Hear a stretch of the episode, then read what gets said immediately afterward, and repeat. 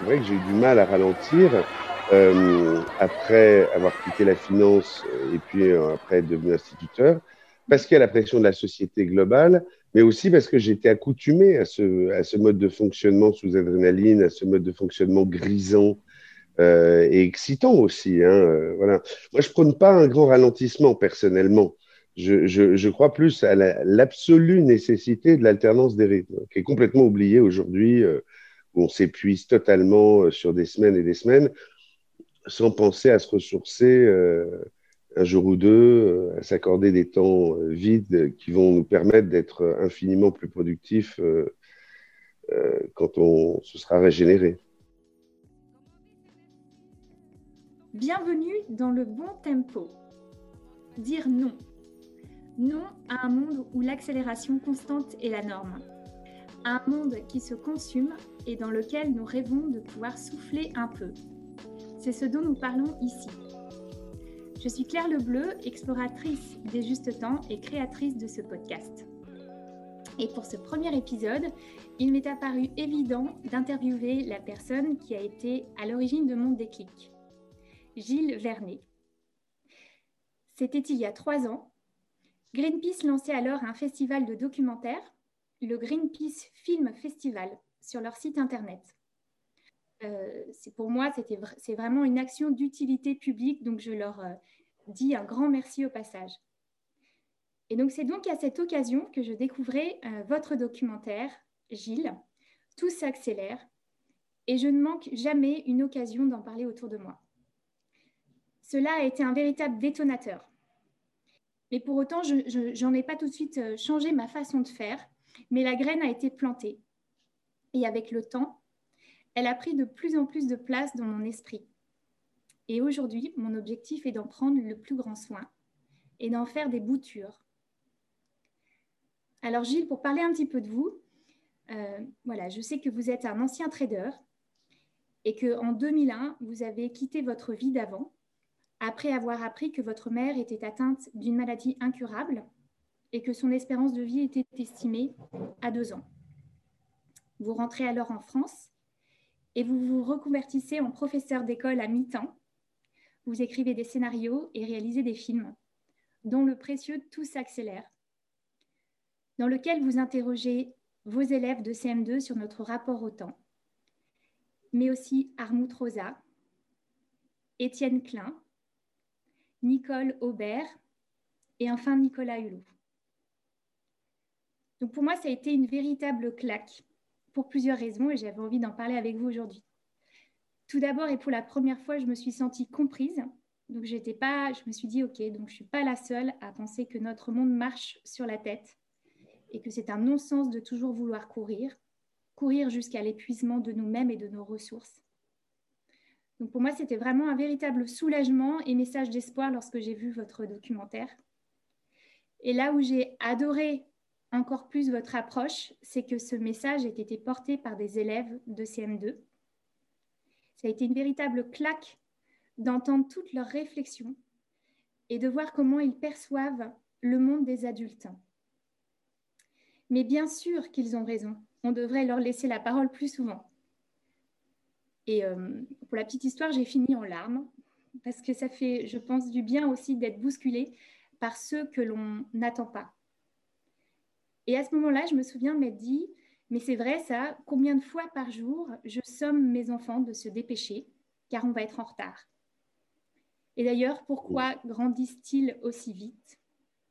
Ne sont-ils pas un peu le reflet de notre vie effrénée? Ben, merci à vous, hein, c'est très touchant. Euh, votre témoignage est, très gratifiant parce que euh, par rapport à ce film, c'était euh, bel et bien l'objectif euh, d'ouvrir les consciences, de soulever des questions euh, dans l'esprit des gens, comme dans le mien, en fait, euh, sur une question qui me paraissait complètement existentielle, que je voyais partout autour de moi se jouer et que vous avez bien synthétisé, c'est-à-dire cette course nous amène à une forme d'épuisement et, et, ça m'interrogeait énormément. Et quand je me suis lancé dans le film, je prévoyais de faire un documentaire classique et c'est vrai que, étant professeur et parlant avec les élèves, régulièrement des sujets qui m'intéressent parce qu'on est euh, amené euh, à aborder les sujets qui nous taraudent avec les enfants d'une manière ou d'une autre, j'avais parlé du temps et j'avais été sidéré par ce qu'ils avaient à nous dire. Et c'est une des grandes forces du film, effectivement, cette parole d'enfant qui est assez confondante sur, euh, et qui nous ramène à des, à des valeurs fondamentales chez nous qu'on a tendance à oublier dans la course euh, dans laquelle euh, on est plongé. Quand j'ai présenté le, le, le, projet aux élèves, c'était à partir de, de ce livre d'Artmut Rosa qui a été le même déclic pour vous que pour vous le, mm. film, euh, qui est une espèce de démonstration qu'en fait, on est dans une spirale d'accélération euh, euh, vraiment exponentielle et, et, que ça pose des véritables questions sur notre modèle.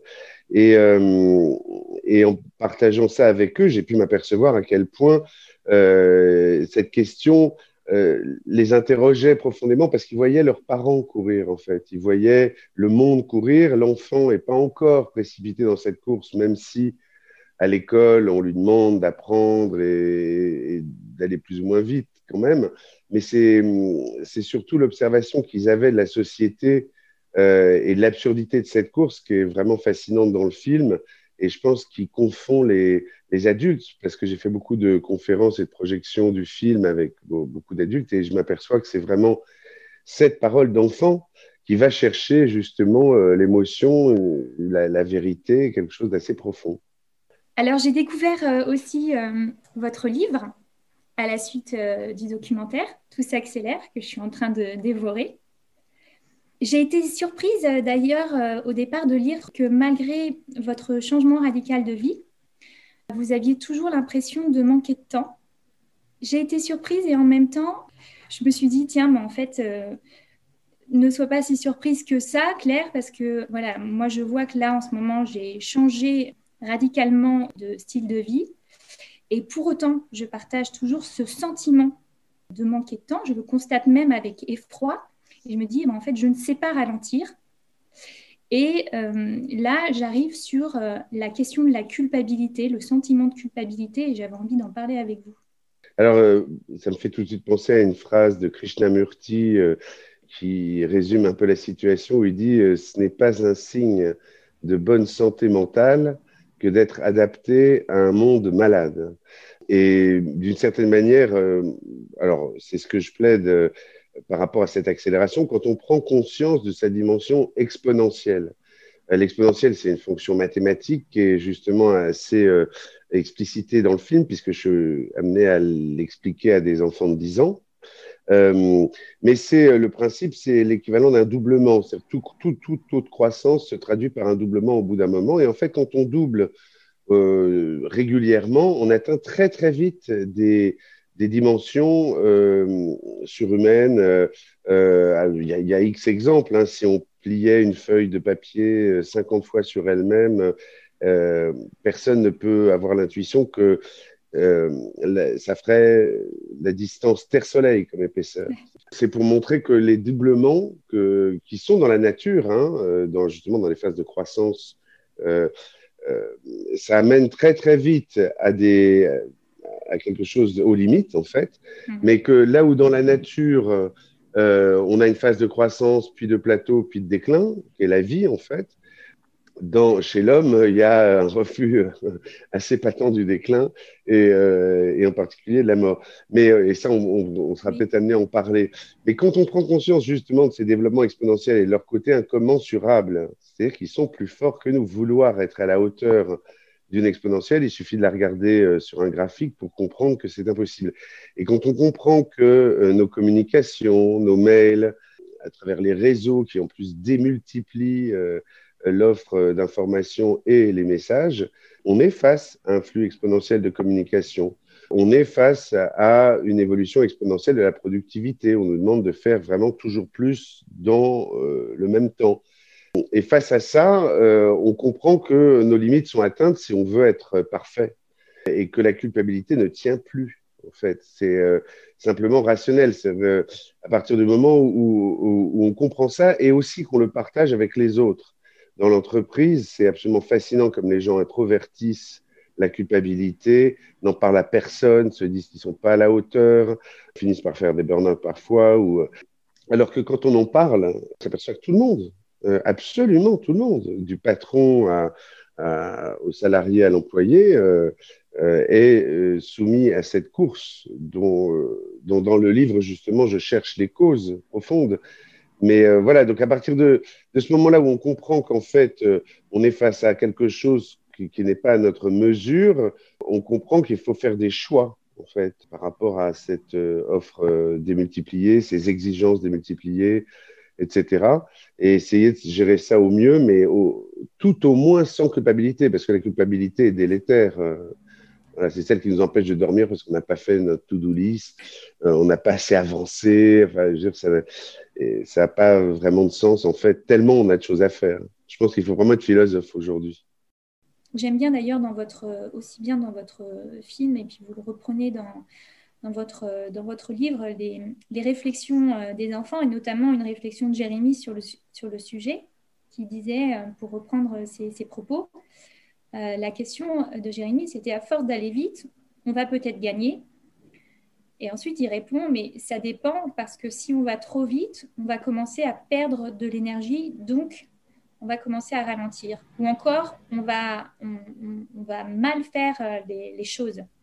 Oui, oui bah, cet enfant euh, m'a complètement euh, fasciné. cette phrase-là, je l'ai prise vraiment comme un uppercut. Quand il l'a sorti, j'étais, d'ailleurs, on le voit dans le film parce que je lui dis super juste, parce que j'étais scotché quoi, par la simplicité de ses paroles. Et ça fait écho d'ailleurs à, des paroles qu'ont trouvées les élèves dans la chanson Tout s'accélère qu'ils ont écrite eux-mêmes. Et, euh, c'est un élève qui avait trouvé euh, quand on n'aura plus de ressources, ce sera la fin de la course. Voilà, ce qui est bon, euh, assez, voilà, c'est ciselé, c'est court et assez percutant.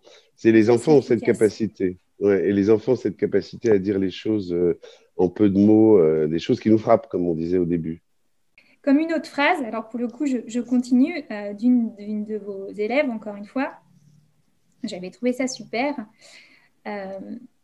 Euh, elle avait dit, chez moi, on dit remplir le sablier d'argent, c'est remplir le sablier de désagrément. C'est remplir sa vie de désagrément.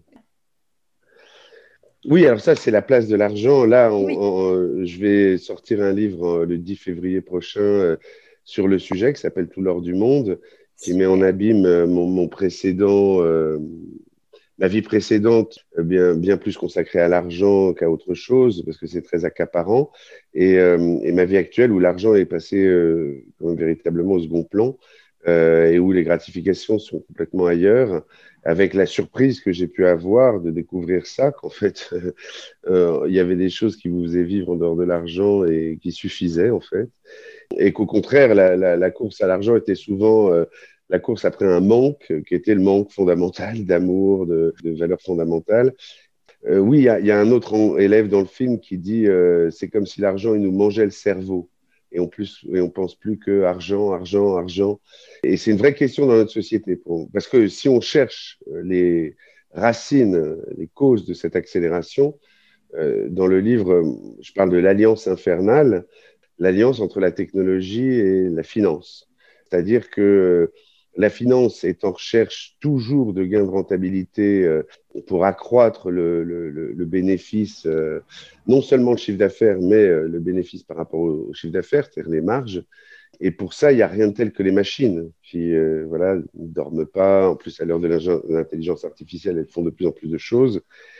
Il y a une vraie question sur le fait qu'on est de plus en plus entouré de machines qui sont utilisés dans une logique de productivité et que euh, on est précipité dans ce rythme des machines, au premier rang desquels les ordinateurs euh, euh, qui vont très vite. Hein. on se connecte où on veut dans le monde. Enfin, je veux dire, c'est, l'illimité à portée de main. Et, ça pose une énorme question par rapport à, à notre société, c'est-à-dire cette habituation aux machines, à la médiation des machines, qui a en plus été largement accrue par le confinement peut-être durablement, nous déshumanise un petit peu, je trouve, et surtout nous précipite dans la, course efficace des machines, parce que là, une machine, ça ne se trompe pas, ça n'a pas d'atermoiement, d'hésitation, euh, et, on devient de plus en plus impatient par rapport à l'humain. Mm. C'est euh, aujourd'hui tous ces gens qui sont isolés euh, derrière leur écran, comme je dis à la fin de chacune de mes conférences, euh, et c'est une phrase qui les gens, j'aime bien voir leur tête quand je dis ça, c'est et, et n'oubliez pas que votre smartphone ne vous prendra jamais dans ses bras. Et, les gens, comme c'est un doudou ce truc, que tout le monde a tout le temps et qui par habituation devient quelque chose qui, est sans une prolongation de nous-mêmes, quand on dit ça, et les gens s'arrêtent parce que c'est tellement vrai que euh, ça, voilà, ça les interroge. Un des points quand même essentiels, c'est quelle solution on a ou quelle voie de, euh, pour s'adapter à cette accélération on a. Et la première d'entre elles que j'apprends aux élèves, c'est euh, la, respiration, c'est-à-dire le fait de se reconnecter à son corps, à un temps vide, entre guillemets, qui n'est pas peuplé ni de préoccupations, ni d'objectifs, ni rien, et, de revenir à soi-même, au demeurant pour s'écouter et savoir le niveau d'énergie dans lequel on est, s'accorder du repos si on en a besoin, au contraire, euh, se donner à fond si on est plein d'énergie. Et, je, et pareil, dans la classe, j'essaye d'alterner des moments où on chante, où on va se euh, dessiner, faire autre chose, et des moments où on va écrire, travailler, voilà, moi je crois beaucoup à l'alternance des rythmes et, le propre de l'accélération exponentielle, c'est précisément de la nier, puisque vous devez toujours faire plus. Donc vous avez, comment vous pouvez vous reposer? Quand on est né dans le guidon, euh, euh, en règle générale, la, créativité est réduite à très peu parce qu'on gère les urgences les unes après les autres, on devient robotique, mécanique. Alors que si on prend ces temps de recul, le temps le plus connu, c'est euh, Nietzsche en parlait très bien, mais il n'est pas le seul. Giono, euh, Giono avait cette phrase géniale sur la marche, où il disait Tu penses trop, marche. Tu ne penses pas assez, marche. Tu penses mal, marche encore. Et, c'est que ces moments de pause où on va marcher dans la nature, on va s'allonger sur son canapé, je ne sais pas ce qu'on va faire, mais on va sortir le nez du guidon pour s'accorder du temps. C'est souvent des moments où les choses vont se décanter et où les idées essentielles, euh, voire les idées créatives, vont émerger. Moi, c'est comme ça que je fais aussi pour mes livres. Je ne m'acharne pas à écrire quand je n'ai pas d'inspiration, mais les jours où j'en ai, euh, j'y consacre toute mon énergie en coupant mon téléphone. Euh.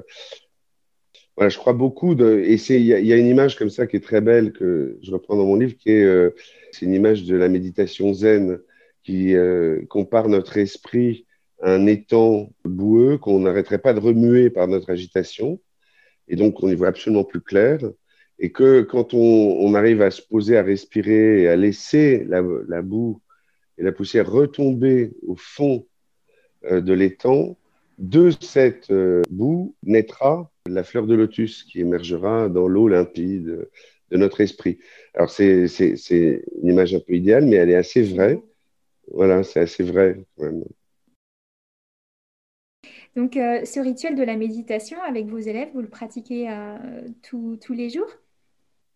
Oui, oui, oui. En, démarrage de classe, euh, c'est la première chose qu'on fait. On fait l'appel et puis on se pose, on s'assied, puis on respire. On, fait un body scan, c'est-à-dire on, visite notre corps, on, fait de différentes choses, de la, de la cohérence cardiaque. Je leur apprends différentes techniques autour de la respiration. Et surtout, ce qui est génial, c'est que assez rapidement, euh, au bout d'un mois, parce qu'il y a quelques... Ceux qu'on a le plus besoin, en règle générale, ont du mal à s'y mettre, les plus hyperactifs. Et quand on a réussi à les tenir, à les convaincre, à les faire respirer et qui goûtent, entre guillemets, à la paix que ça leur apporte en début de, journée, et eh ben on a une classe, c'est magnifique à voir. On, on se pose et tous s'y ferment les yeux et tous s'y respirent et c'est le silence et, on part sur des bonnes bases. Donc là, vous êtes aujourd'hui, vous êtes prof à mi-temps, vous êtes réalisateur, vous l'avez dit, conférencier, auteur. Est-ce que vous pensez avoir trouvé votre, votre bon tempo Oui, oui, parce que j'ai la chance en fait euh, d'avoir euh, deux vies dans la semaine, enfin trois d'ailleurs en fait. Comme tout le monde, les deux vies travail et vie de famille. Mais euh, j'ai, comme j'ai deux, deux, casquettes, entre guillemets, il y a une de la, la casquette de la transmission, mm-hmm. dans laquelle je m'épanouis très profondément. J'aurais beaucoup de mal à, à, à, ne plus être prof. C'est-à-dire, euh, ça me donne un sens, une assise. Euh, là, on, Étienne Klein parlait du sens. Ça, ça j'ai vraiment l'impression le sentiment, le ressenti que j'apporte quelque chose et que ça a du sens. Et donc, c'est très rassurant, ça construit, euh, voilà. Et puis par ailleurs, j'ai une activité créative, euh, donc sous forme de film ou de livre, et qui est dans le tempo que je souhaite. Par exemple, en, ce moment, je redécouvre le piano et la musique. Il y a une chose que je voulais dire, c'est que chacun a, ses activités qui euh, permettent de sortir du temps, justement. Pour certains, c'est jardiner. Quand ils ont un, jardin euh, et qu'ils s'occupent de leur jardin, là, euh, tout s'arrête. voilà. Pour d'autres, c'est danser, écouter de la musique, lire, jouer de la musique, marcher. Et donc, chacun, j'invite chacun à aller vers ses activités. Et une des portes redoutables, c'est la musique. Parce que la musique, on met de la musique. Et si on met une musique douce, une musique euh, apaisante ou une musique qui nous plaît ou qui évoque des émotions, c'est très puissant euh, dans notre rapport au temps. Et les gens oublient euh, parfois, comme le dit Nicole Aubert dans le film, dans leur course, ils oublient d'écouter de la musique et que la musique les ramène un peu à eux. Voilà, l'art aussi, l'art, la nature, la musique. Voilà. Il ne faut pas oublier ça parce qu'on est dans une société tellement utilitariste et où les écrans nous cannibalisent tellement qu'on en oublie les bienfaits de la beauté euh, simple. Et c'est une chose que je voulais vous dire très importante, c'est que euh, en relisant les philosophes, je, je me suis aperçu que que ce soit Schopenhauer, Nietzsche, euh, même Aristote, ils placent comme première vertu philosophique la capacité à la contemplation. C'est ce qu'il y a de plus haut. Être capable de laisser le temps filer en regardant le monde en l'observant et peut-être après en l'analysant, mais euh, d'abord en le regardant. On peut penser à Bouddha, on peut penser à plein de choses, mais la sagesse se trouve. Et qu'est-ce qu'on est loin euh, des activités contemplatives aujourd'hui? On est euh, précipité dans le travail, dans la productivité, en dehors de la consommation, puis les écrans. Et quelle place reste-t-il pour la contemplation? Et quand on se reconnecte à cette contemplation ponctuellement, c'est très rassérénant et ça, pour ça, il n'y a rien de rien tel que la nature. L'ambition de ce podcast, ça va être justement de mettre en avant des paroles de résistants qui ont justement fait du temps leur allié, leur, euh, leur meilleure force. Euh, donc je pense qu'après cette discussion, on est d'accord pour se dire que l'enjeu aujourd'hui, en tout cas, c'est pas forcément, euh, comme tu dis, de, de ralentir pour ralentir. Hein. Euh, mais c'est réussir à le faire de manière individuelle et tout aussi collective. Ben, c'est l'enjeu, c'est ce que dit Arnaud Rosa dans le film, c'est un mm. choc où il dit euh, euh, on peut faire ce qu'on veut à titre individuel, mais si collectivement la machine continue de s'emballer, on le subira toujours. Hein. donc, je l'ai vécu. Je... Le jour où c'est apparu comme une évidence, je me suis dit mais c'est pas possible. De toute façon, on ne peut pas tout le temps accélérer. Ce n'est pas bon euh, ni pour nous, ni pour, euh, ni pour la, la, planète.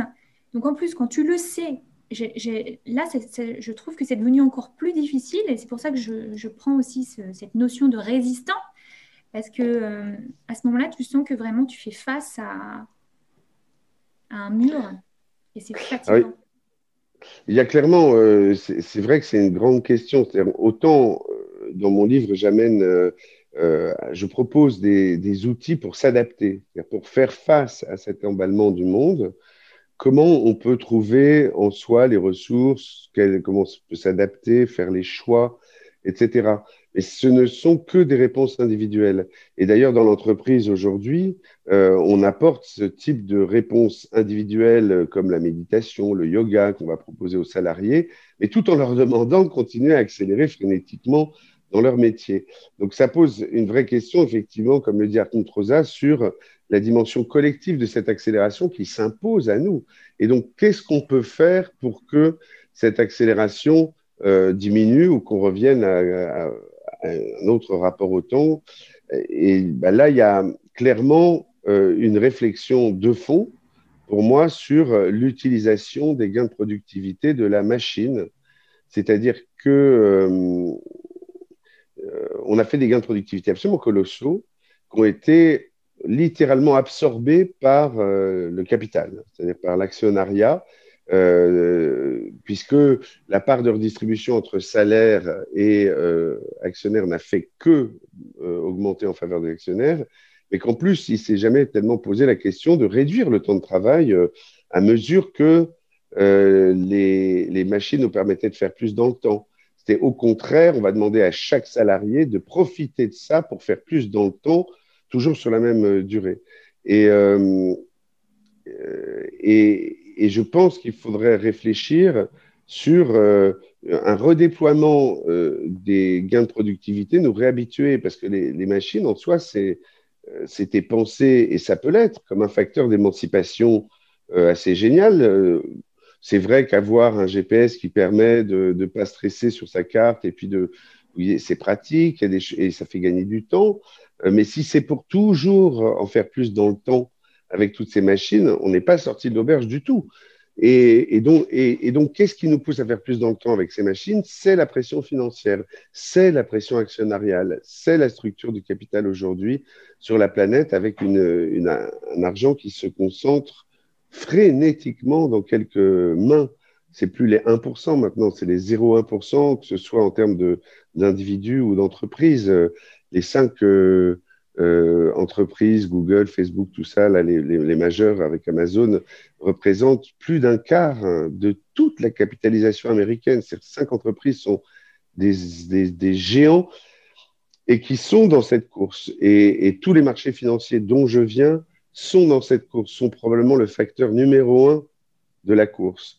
Donc il y a un enjeu euh, littéralement de révision de notre système euh, économico-financier selon moi. Voilà. Maintenant, euh, je n'ai pas la science infuse et je ne sais pas, mais pour moi, c'est une façon de réflexion collective qu'il faut, qu'il faut mener avec, euh, en fait, un redéploiement des intelligences.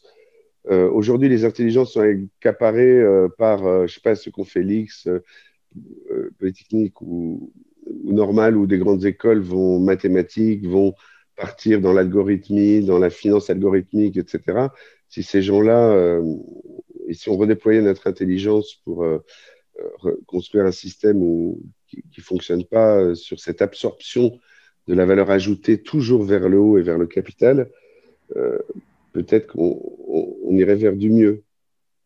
Oui, mais ça va être le cas. On va aller vers du mieux. Euh, parce que tu fais des conférences, parce que tu en parles, parce qu'il y en a d'autres aussi qui en parlent et que finalement, là, on est peut-être qu'on fait des choses. Euh, aujourd'hui, on a le sentiment de le faire à la maille individuelle, mais je pense qu'au fur et à mesure, on est quand même de plus en plus nombreux à vouloir justement euh, faire les choses autrement, différemment. Oui, et, de plus en plus nombreux à ne plus pouvoir, c'est-à-dire suivre le rythme. C'est-à-dire que c'est une des choses qu'avait dit un élève euh, quand j'évoquais euh, une course autour du lac des Buttes-Chaumont, parce qu'on est juste à côté des Buttes-Chaumont, et je disais, imaginez que dans, on lance une course autour du lac et que les plus rapides de la classe n'arrêtent pas d'accélérer. Allez le plus vite possible. Qu'est-ce qui va se passer? Et il disait, bah, en fait, euh, bah, il va y avoir de, de, de, plus en plus de gens qui vont être décrochés. derrière, les gens, bah, ils vont pas suivre et donc il va plus y avoir que les premiers devant. Et là, il y en avait un autre qui avait levé la main et qui avait dit, mais en fait, ceux qui vont être décrochés à ce moment-là, ben, c'est les premiers, puisque tous les autres seront derrière. Et donc, aujourd'hui, c'est un peu ça, c'est-à-dire qu'on est dans un monde euh, très darwiniste, euh, où euh, ceux qui peuvent suivre le rythme s'en sortent, ou restent dans le train du progrès, puis les autres décrochent, décrochent, et puis ils finissent par voter Trump, ils finissent par voter Le Pen, parce qu'ils sont complètement oubliés de cette course, et ils sont de plus en plus nombreux. Et, on est de plus en plus nombreux, mais c'est pas Le Pen, de merci, mais ce que je veux dire, c'est qu'on est de plus en plus nombreux à comprendre et arriver à toucher des limites. Euh, la question, c'est quel système on reconstruit à partir de là, justement, politiquement, pour pas céder euh, à, une vision noire du monde, mais plutôt à une vision euh, positive et, solidaire surtout. Solidaire. Moi, ce qui me frappe, c'est la solidarité qui se joue aujourd'hui dans plein de territoires où des gens, dans des localement, organisent tous des, tissus de solidarité et, sortent un peu du schéma économique habituel. Euh, et il y a ça, et ça a une grande force. Mm. Maintenant, c'est pas eux qui ont le pouvoir, malheureusement. en termes d'argent, c'est le pouvoir se concentre de plus en plus, malheureusement. J'avais justement envie de terminer euh, notre, euh, notre échange avec une phrase que vous m'avez dite euh, quand on a échangé la première fois. C'est une phrase de Walter Hagen. Ne te hâte pas, ne te torture pas l'esprit. Tu n'es ici-bas que pour une courte visite. Et n'oublie pas de t'arrêter pour respirer les fleurs. Ah oui, oui, ça, elle est très, très belle. Et, c'est marrant parce qu'elle fait écho à une phrase que j'ai faite tout récemment à mes élèves. C'est vraiment la même phrase, en fait. J'avais jamais fait le lien. Euh, mais maintenant que vous le dites, comme je l'ai fait cette semaine à mes élèves, parce qu'on fait chaque semaine une citation philosophique. Euh, outre la méditation, c'est on, on, ouvre la semaine sur une réflexion de trois quarts d'heure, souvent euh, orale, sur des grandes phrases philosophiques très à, leur portée. Hein. Et donc là, c'est une phrase de Gide où il dit Sache que la fleur la plus belle est aussi la plutôt fanée. Sur son parfum, penche-toi vite, l'immortel n'a pas d'odeur. Hein, cette phrase, l'immortel n'a pas d'odeur. Eh ben, euh, c'est cette idée-là. Euh, et on rejoint euh, le, rapport justement à, la finitude, la conscience de notre finitude dont on n'a plus du tout conscience parce qu'on est dans un monde qui la nie un peu, qu'on la voit plus du tout, euh, on la côtoie plus du tout, on sait même plus qu'elle existe. Les animaux qu'on mange, on ne sait pas qu'ils sont morts. Nos proches, on les voit très exceptionnellement, on voit un corps euh, défunt, mais euh, c'est rarissime. Donc on n'a plus cette conscience-là. C'est que la question de la mort, souvent les gens vous tombent dessus, ce serait morbide que de penser à la mort, mais c'est profondément vital, au contraire, selon moi quand on voit les, les, les, les, gens de Google ou qui ont pour but de repousser au maximum la mort, voire de cette phrase du Times qui était euh, Google va-t-il tuer la mort? C'est d'une absurdité pour moi absolue parce que si la mort, euh, on en venait à bout, il bah, faudrait arrêter les naissances. Aussi simple que ça, parce qu'il n'y a pas la place sur Terre. Il y a un livre surtout que que, je recommande, euh, et d'ailleurs qui amène à, l'autre sujet, parce que quand on parle de la mort, il n'y a qu'une chose qui, pour moi, d'un point de vue existentiel, soit à sa hauteur, entre guillemets. Euh, c'est un peu un trou noir dont on a peur, mais face à ça, il y a un Big Bang et qui est l'amour. C'est-à-dire que, grosso modo, la seule chose, et ça, je l'ai prouvé euh, aux côtés de ma mère, c'était la seule chose qui accompagne la mort dans une forme de sérénité, c'est l'amour qu'on a autour de soi c'est euh, l'amour qu'on a pu donner, l'amour qu'on a pu transmettre. Euh, et la seule chose qui nous fasse oublier la mort, d'une certaine manière, c'est euh, ce Big Bang que peut être l'amour. Donc, et donc, ça m'amène à un livre qui est majeur, absolument majeur pour moi, qui, s'appelle Métaphysique de l'amour, métaphysique de la mort, de Schopenhauer. Et pour l'anecdote, quand, quand le film, on faisait le film, euh, je souhaitais au départ que la chanson euh, Tout s'accélère soit chantée par les élèves et Jacques Higelin que ah. j'avais côtoyé pour un, pour un autre documentaire. Et euh, j'avais été voir Jacques Higelin chez lui pour discuter de la possibilité euh, qu'il chante. L'idée, c'était d'emmener un piano en pleine forêt et que les enfants soient autour de lui et qui chantent avec eux, tout s'accélère. Et, euh, et, donc, euh, ça avait été une journée mythique que j'avais passée chez lui à discuter de tout, un personnage absolument incroyable à plein d'égards. Et, euh, et, au cours de cette discussion, on avait abordé justement la question de la mort, et d'ailleurs, il, il, allait mourir quelques années plus tard, et je pense qu'il était déjà malade. Et, et j'avais conseillé ce livre. Euh, et, c'est quelqu'un d'assez fantasque euh, qui m'avait pas spécialement rappelé après. Ça avait été compliqué, puis on n'a pas pu faire ça pour le film. Mais il m'avait rappelé six mois plus tard, euh, dans un état un peu extatique, en me disant Allô, Gilles, oui, c'est toi qui m'as conseillé métaphysique de la mort, métaphysique de l'amour, métaphysique de la mort. Et je dis bah oui, oui, oui. Il me dit c'est génial, Gilles, c'est génial. J'en ai encore demandé 20, j'en envoie à tous mes copains. C'est génial, merci. Et il raccroche. Et, et, je m'étais dit quel personnage euh, délirant, et, euh, mais ça m'avait marqué. Donc euh, ça donnera peut-être envie aux gens de, lire ce livre, sachant qu'il est daté hein, dans l'histoire, et c'est un livre qui est, mais qui est très très très fort, très puissant. Ah super, oui je pense. Ça m'a donné envie en tout cas. tu as fait un beau cadeau en faisant aussi ce documentaire avec ses élèves. Aujourd'hui, quatre ans plus tard, qu'est-ce qui... Forcément, je pense que ça a dû les, les chambouler. Est-ce que vous avez gardé contact avec eux? Est-ce que vous savez un petit peu j'ai maintenu contact avec certains élèves, pas tous. en plus, ils sont partis à, différents endroits. Puis maintenant, ils sont en deuxième année d'université ou de grande école. Et certains ont très bien réussi. Je sais qu'il y en a, parce que c'était une classe absolument exceptionnelle d'un point de vue intellectuel. Donc, ils ont globalement tous réussi. Que oui, je pense que ça a été une expérience qui, les a marqués dans l'ensemble. Et surtout sur le plan euh, écologique, c'est-à-dire la prise de conscience de qu'on est dans une société exponentielle qui, se suppose illimitée, alors que vraiment nos ressources euh, psychiques, euh, biologiques et évidemment environnementales sont limitées.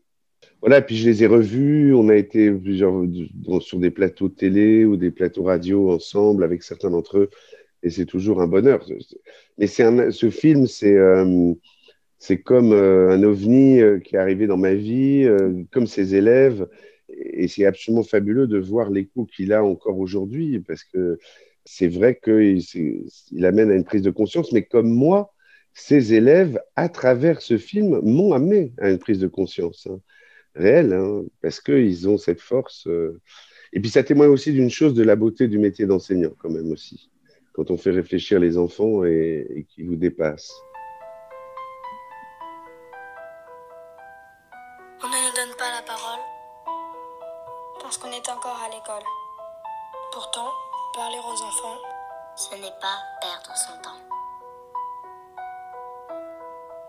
Et je ne savais pas que ça avait été écrit euh, par. Euh, enfin, que c'était aussi les enfants qui avaient, euh, qui avaient contribué à l'écriture.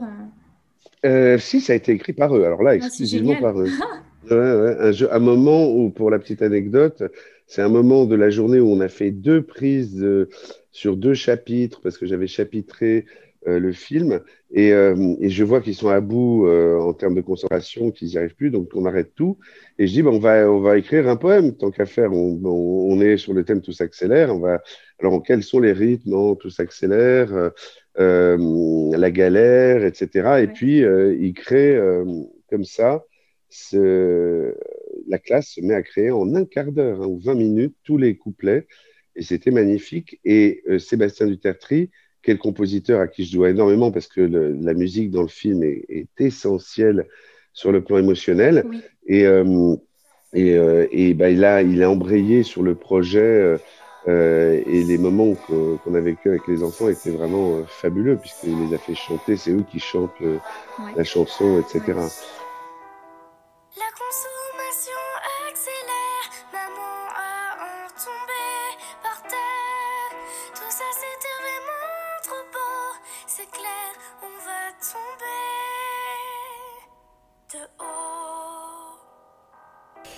Si vous avez aimé cet épisode, et pour le coup c'était mon premier épisode, je vous invite à me le faire savoir. Surtout n'hésitez pas à m'envoyer un mail à claire.lebontempo, tout attaché, gmail.com. Et surtout n'hésitez pas à le partager. Et enfin, je vous invite à vous abonner au podcast pour être notifié des prochains épisodes. Merci beaucoup.